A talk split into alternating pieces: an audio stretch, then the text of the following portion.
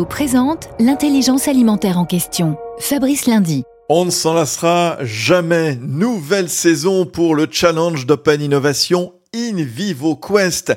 Jérôme Bricker, vous en êtes chef de projet, c'est donc reparti. Exactement Fabrice, on est ravi de lancer cette cinquième édition qui va s'attaquer à des problématiques clés du monde agricole, la protection biologique des, des, plantes, on va avoir la santé des sols, le sujet du carbone, le sujet de la biodiversité notamment, la traçabilité, les nouveaux ingrédients et les nouveaux procédés.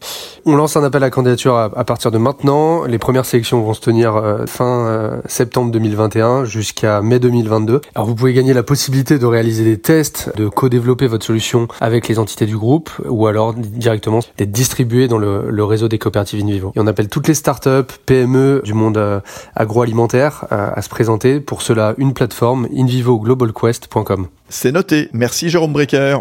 Union nationale des coopératives agricoles françaises, InVivo s'engage pour la transition agricole et alimentaire vers un agrosystème résilient.